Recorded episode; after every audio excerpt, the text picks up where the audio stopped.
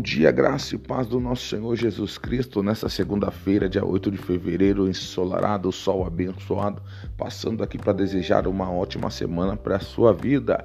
Eu, evangelista Fábio Menezes, trazendo mais uma palavra de vida que se encontra em Mateus capítulo 27, verso 3, que diz: Então Judas, o que outra ira, vendo que fora condenado, trouxe arrependido as 30 moedas de prata aos principais dos sacerdotes e anciãos, dizendo: Pequei traindo sangue inocente. Eles, porém, disseram: O que nos importa?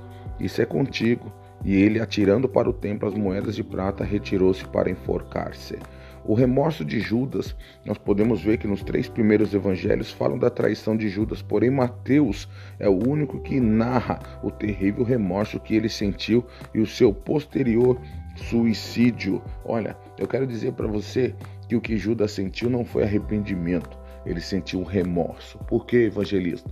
Porque enquanto ele recebia as moedas de prata, era um prazer imenso. Mas quando o peso do sangue inocente caiu sobre a sua alma, ele não aguentou o peso.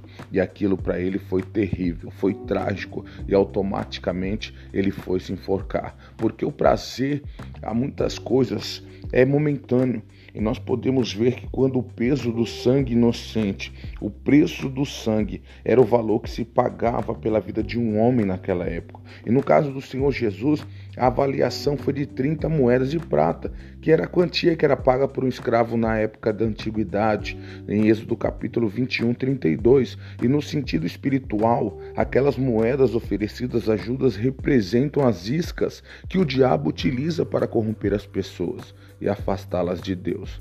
Como amor ao dinheiro, a obstinação pelo sucesso ou pela fama, os prazeres carnais e os vícios. Por exemplo, Satanás oferece tudo isso e muito mais para possuir a alma de uma pessoa.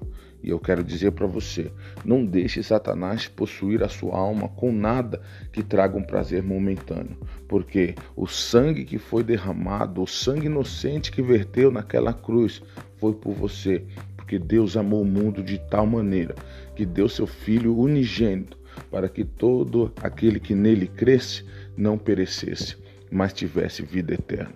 Não despreze, não desvalorize o sangue valioso do Cordeiro inocente que verteu na cruz por amor à sua vida. Vigie, preste bem atenção nas atitudes que você vai tomar e nas escolhas que você vai fazer.